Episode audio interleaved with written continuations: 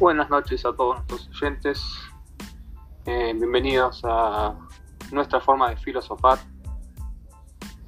Como siempre, Rafael Aparicio, Ignacio Carli y Jerónimo Barón, quien les habla, Guido Canela.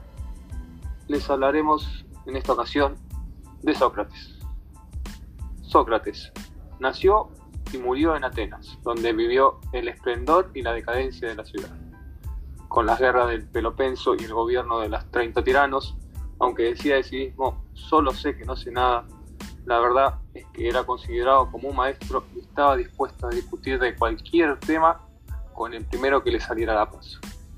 Se definía a sí mismo como el aguijón del tábano que se clava en la piel y no deja tranquilo.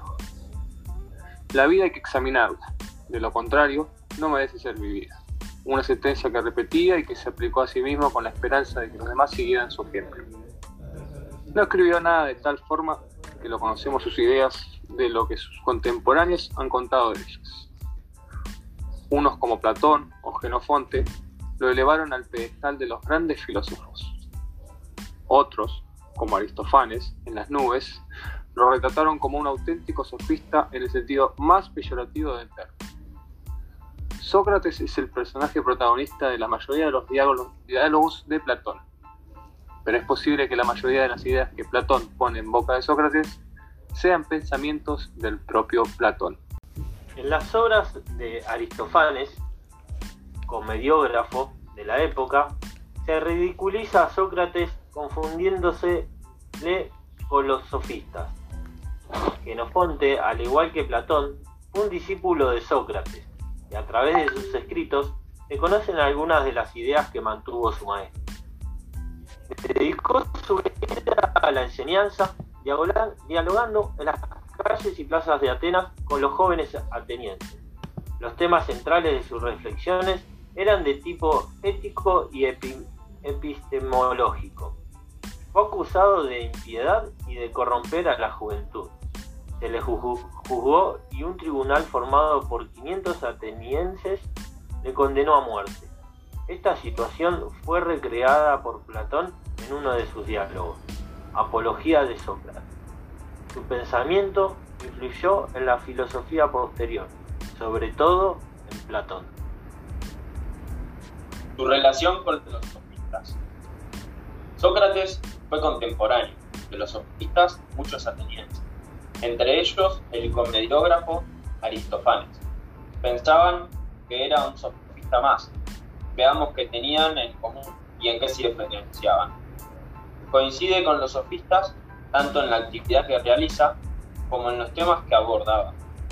Sócrates, al igual que los sofistas, se dedica a la actividad pedagógica y es un experto en el dominio del lenguaje. En cuanto a los temas, destacan el conocimiento la política y la ética. Tal como hemos visto, con ello se abandona el tema de la naturaleza y se introduce en la historia de la filosofía lo que se conoce como quito antropológico. Diferencias. Sócrates se distanciaba de la sofística en primer lugar porque no coloraba por sus enseñanzas, pero sobre todo le separaba de ello su actitud modesta por la que hacía gala no solo en ser sabio, sino de aprender de los demás de buscar el saber en lugar de ofrecerlo y de buscarlo a través del diálogo, y muy especialmente de la reflexión sobre uno mismo y el autoconocimiento. En oposición a él, los sofistas se presentaban como sabios dispuestos a enseñar y se expresaban mediante monólogos cuyo objetivo no era describir la verdad objetiva, pues en general mantenían cierto relativismo y escepticismo, sino persuadir al oyente ganándose su adhesión. A diferencia de Sócrates, las enseñanzas de los sofistas tienen como objetivo preparar a los jóvenes atenienses para que tengan éxito en la vida política. Se trataba de enseñarles oratoria y dialéctica con el fin de que sean capaces de persuadir a sus conciudadanos en la asamblea y defender sus intereses. Por el contrario, Sócrates aconsejaba la honradez y la honestidad. Bueno, muchas gracias a todos nuestros oyentes. Esto fue todo por hoy. Los esperamos en nuestra próxima edición ampliando un poquito el tema del método socrático y el conocimiento universal. Muchas gracias.